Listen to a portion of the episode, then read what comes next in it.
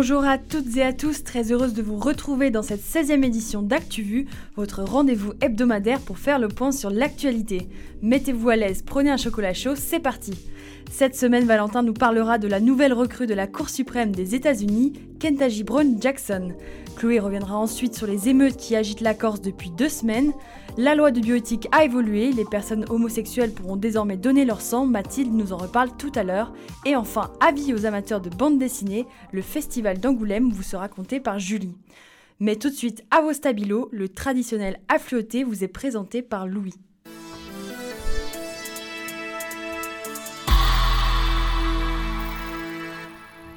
Kiev, bientôt citoyenne d'honneur de la ville de Paris, c'est une décision qui doit être validée le 22 mars par le conseil de la mairie, un soutien symbolique qui se fera en présence de l'ambassadeur d'Ukraine. Ça fait 20 ans que la capitale fait de certaines personnes des citoyennes d'honneur pour leurs actions sur les libertés fondamentales, première fois qu'une telle distinction est donnée à une ville.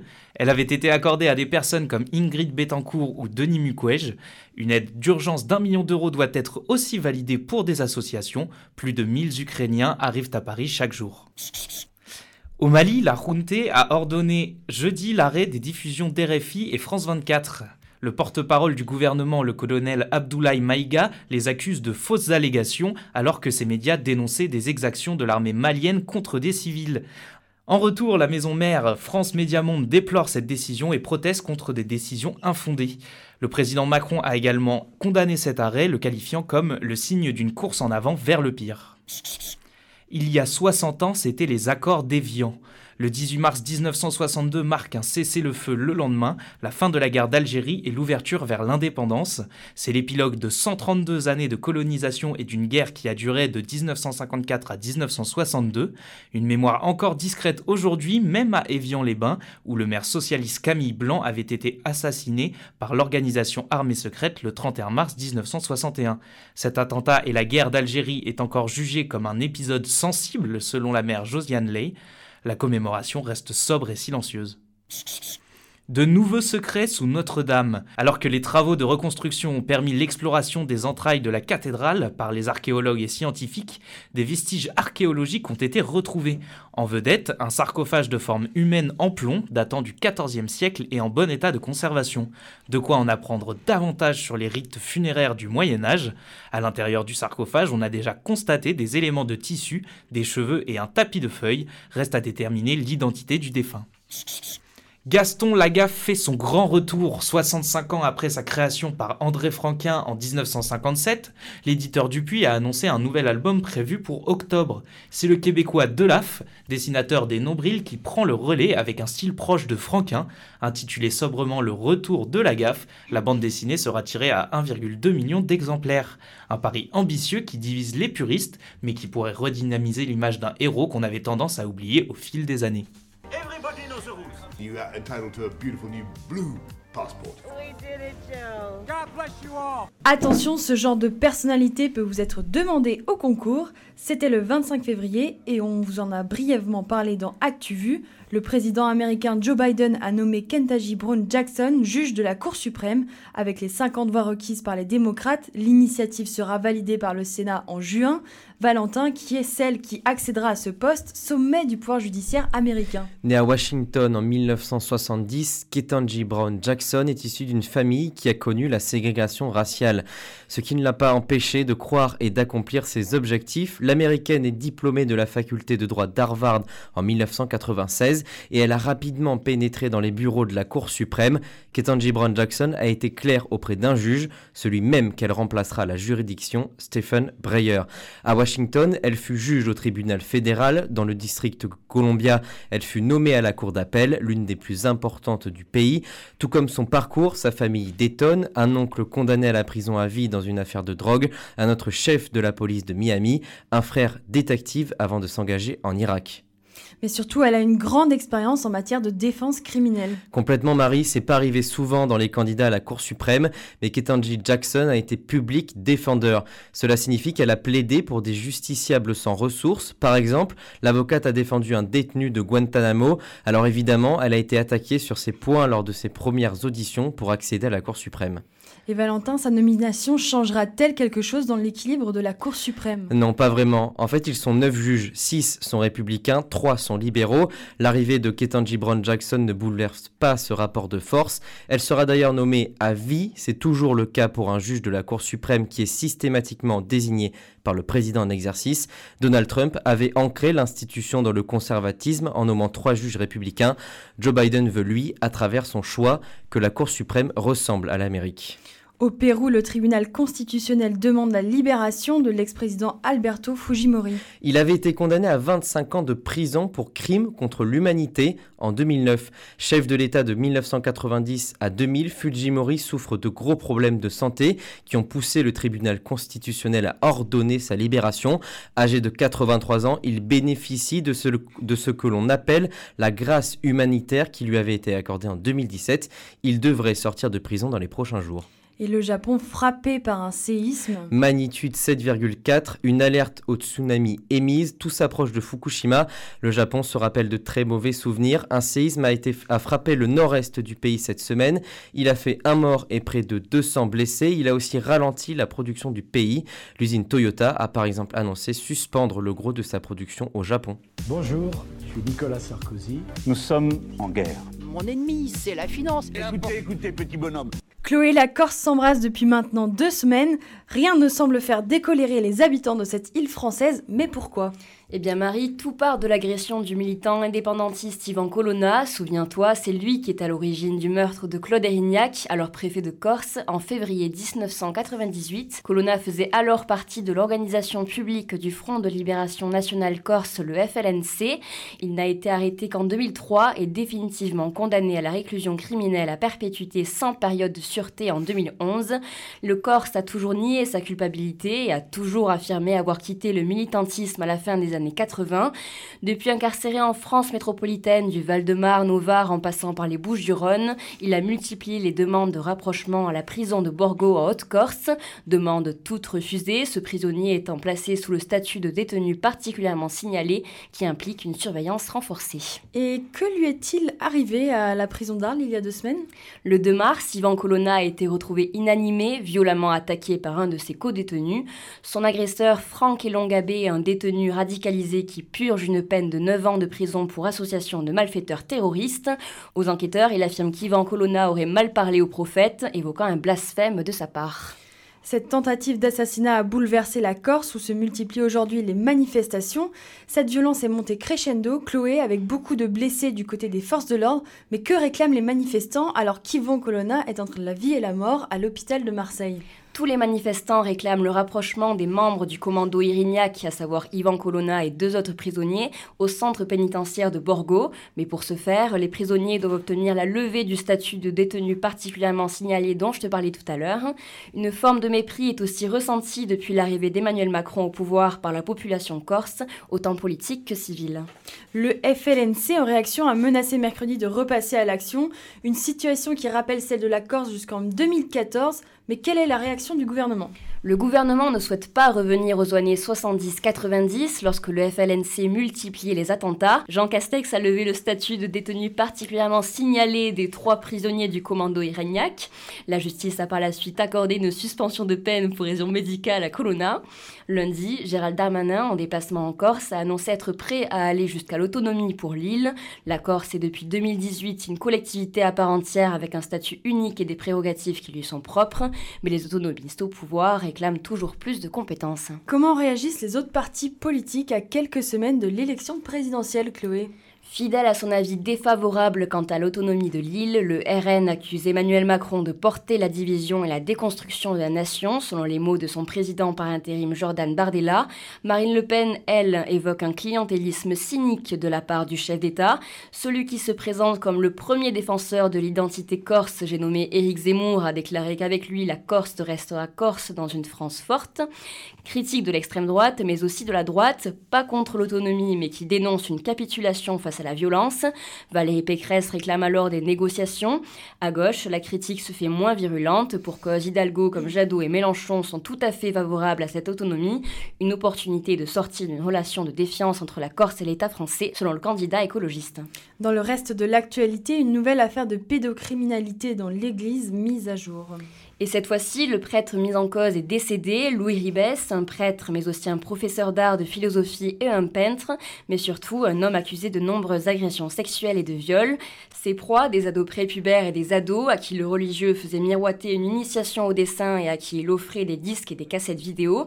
Louis Ribès est mort en 1994 et emporte avec lui la possibilité d'une action publique à son encontre. 49 victimes ont été signalées à ce jour à Lyon, Saint-Étienne et à Grenoble, et ce n'est pas fini selon le diocèse de Lyon, le nombre de victimes pourrait être multiplié par 3. Le blé, fais gaffe. Un coup t'en as, un coup t'en as Ah, plus. Elle est là la réalité de nos hôpitaux Oh, gardez vos nerfs Moi, je suis une star des maladies infectieuses. Cette semaine, les députés ont voté un amendement de la loi bioéthique. Il permet aux homosexuels de donner leur sang total. Avant, ils ne pouvaient faire donc que de leur plaquettes. C'est une grande avancée pour eux, Mathilde. Une avancée, c'est le cas de le dire, Marie, puisque maintenant tous les Français peuvent donner leur sang, peu importe leur orientation sexuelle.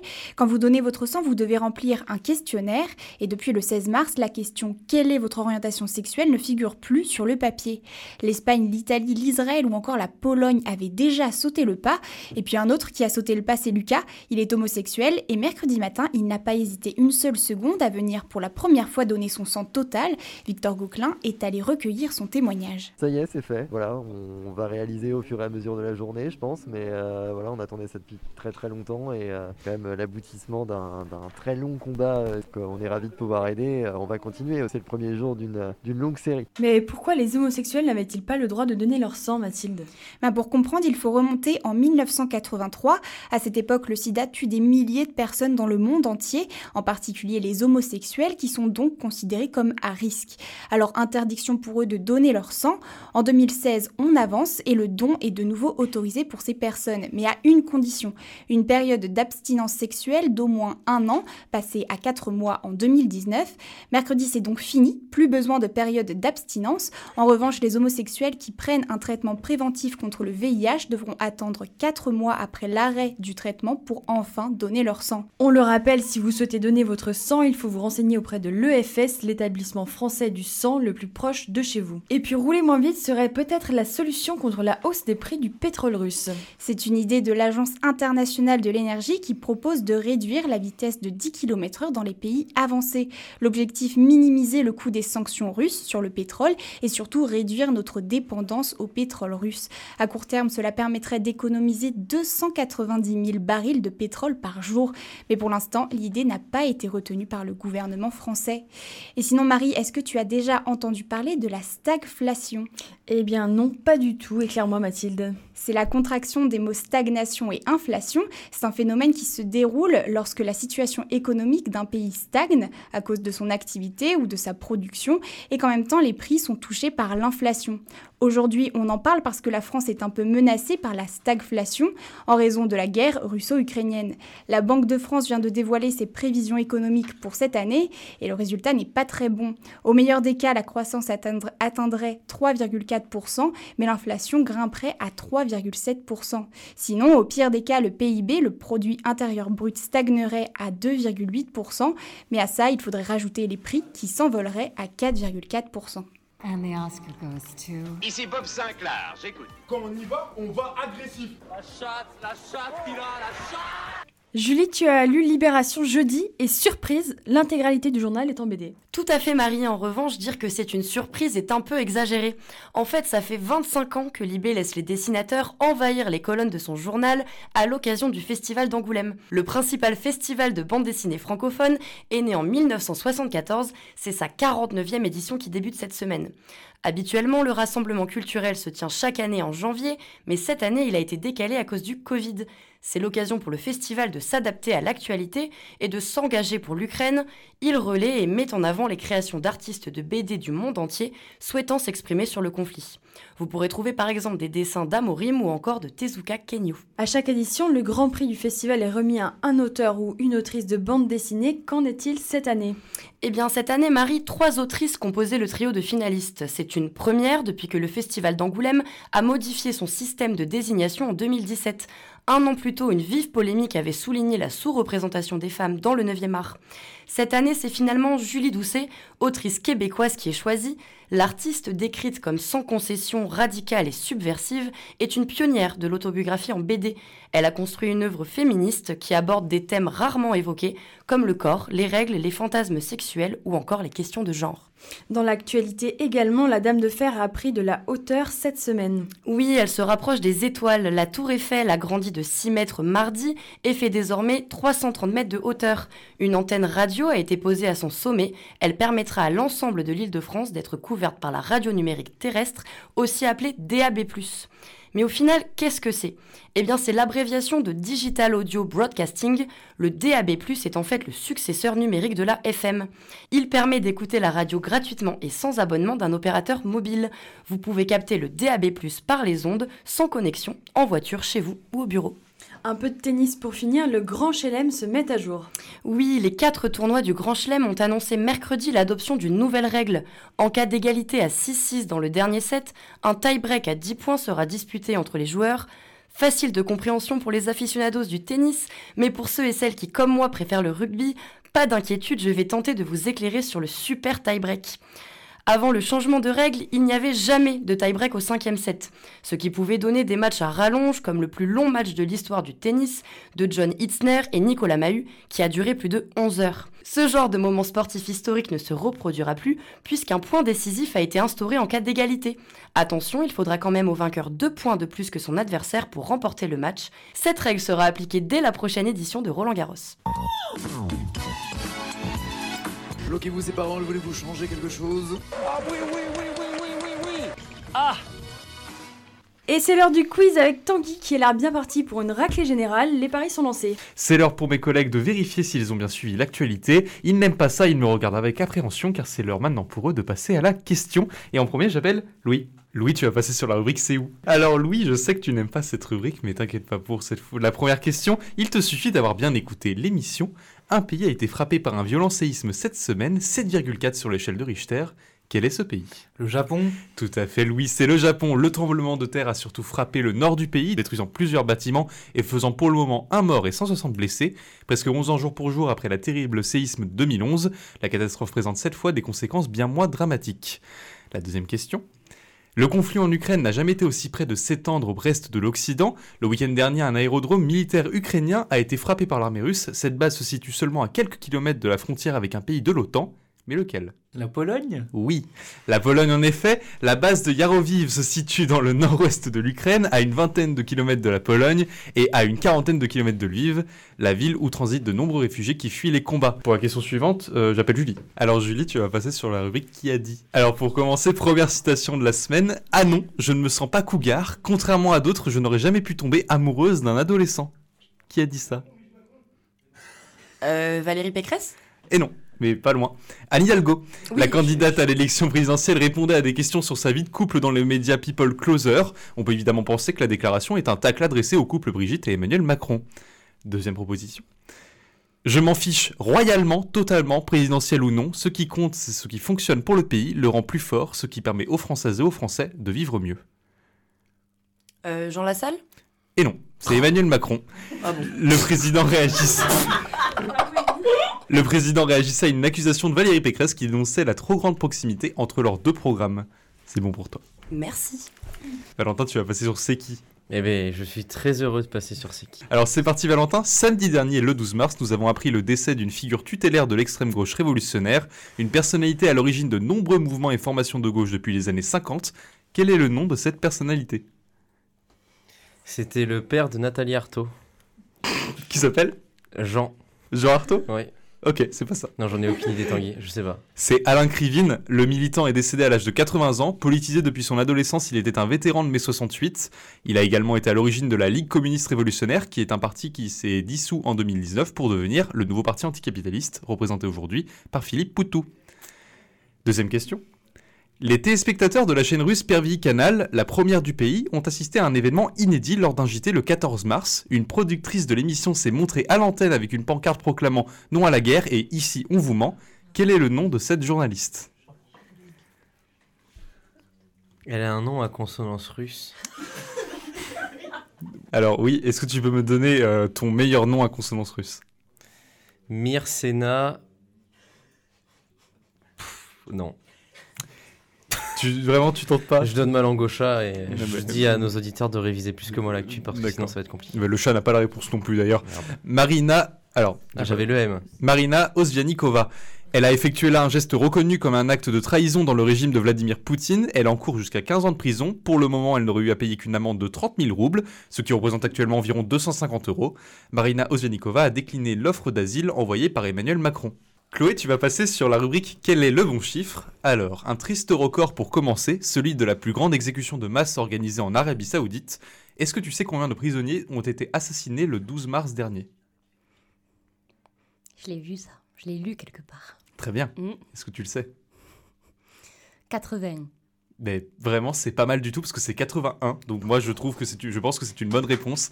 Très bien, Chloé. Ces hommes étaient, selon les autorités saoudiennes, liés à des, groupes, à des groupes terroristes ou coupables de violences et de meurtres. Amnesty International a dénoncé la violence du régime saoudien au travers de ses politiques en matière de peine de mort. L'Arabie Saoudite est un des pays où la peine capitale est la plus appliquée. Rien qu'en 2021, il y a eu au moins 61 exécutions. Est-ce que tu as fait le plein récemment, Chloé? Oui. Ça coûte cher. Oui. Est-ce que tu... Mais heureusement, Jean Castex a annoncé cette semaine une ristourne qui rentrera en vigueur à partir du 1er avril. À combien s'élève cette réduction? 15 centimes. Tout à fait 15 centimes par litre sur tous les carburants servis à la pompe. La mesure devrait coûter 2 milliards d'euros à l'État et vient s'ajouter à un grand ensemble de mesures dédiées à l'énergie. On va finir avec Mathilde du coup. Salut Mathilde. Salut Tanguy. Tu as la rubrique Quel est le nom Super. Alors pour commencer, c'est une question chiante, je sais. Quel est le nom du lance-missile devenu aux yeux des médias le symbole de la résistance de l'armée ukrainienne face à l'armée russe? Je... Honnêtement, je sais pas. Allez, les missiles... euh, C'est dommage parce qu'on en parle vraiment beaucoup. C'est le Javelin. Le Javelin, c'est un lance-missile américain en service depuis la fin des années 90. Il est largement répandu dans les armées occidentales et il est aujourd'hui très souvent livré en Ukraine. Et ces derniers en font depuis un, un large usage et avec une grande efficacité. Pour deuxième question, quel est le nom du cabinet de conseil souvent engagé par le gouvernement et qui est aujourd'hui épinglé pour fraude fiscale? McKinsey. tout à fait. Merci Thomas, merci Mathilde. Le, cabi- cabinet McKinsey, tout à fait, c'est le cabinet de c'est un cabinet de conseil américain qui n'aurait payé aucun impôt sur la société en France depuis 10 ans, malgré les nombreux bénéfices réalisés notamment au cours de missions pour le gouvernement. L'opposition politique demande maintenant des comptes à Emmanuel Macron sur ces révélations de fraude.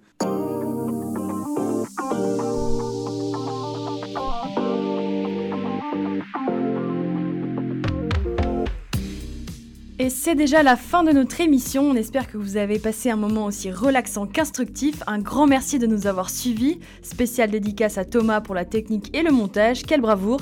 On se retrouve la semaine prochaine. En attendant, profitez de votre week-end et prenez bien soin de vous.